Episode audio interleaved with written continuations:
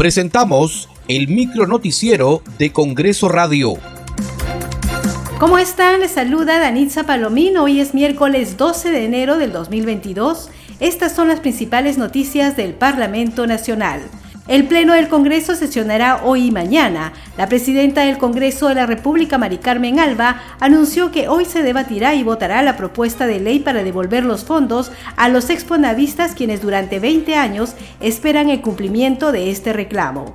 El primer punto en la agenda va a ser este tema eh, es un tema que también ya se había aprobado en el Congreso anterior, pues lamentablemente fue observado por el presidente Sagasti, así que se ha retomado en esta legislatura, ha sido aprobado nuevamente por la Comisión de Economía eh, por unanimidad, es un proyecto multipartidario, así que este Congreso va a hacer justicia al pedido de años, más de 20 años de con la lucha, de lucha de todos los fonavistas.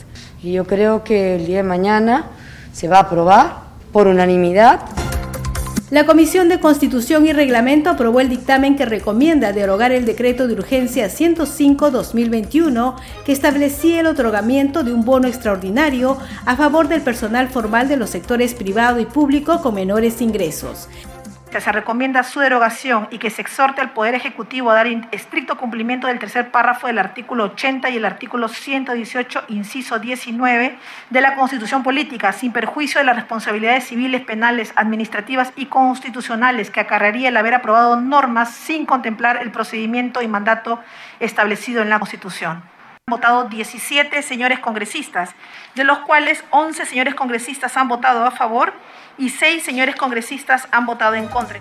El congresista Juan Burgos fue elegido presidente de la comisión multipartidaria encargada de investigar las presuntas irregularidades y posibles ilícitos en los primeros días del actual gobierno. Vamos a llevarlo esta um, obligación que nos ha impuesto el pueblo con total responsabilidad y esperamos el concurso y la participación de cada uno de los miembros de esta comisión.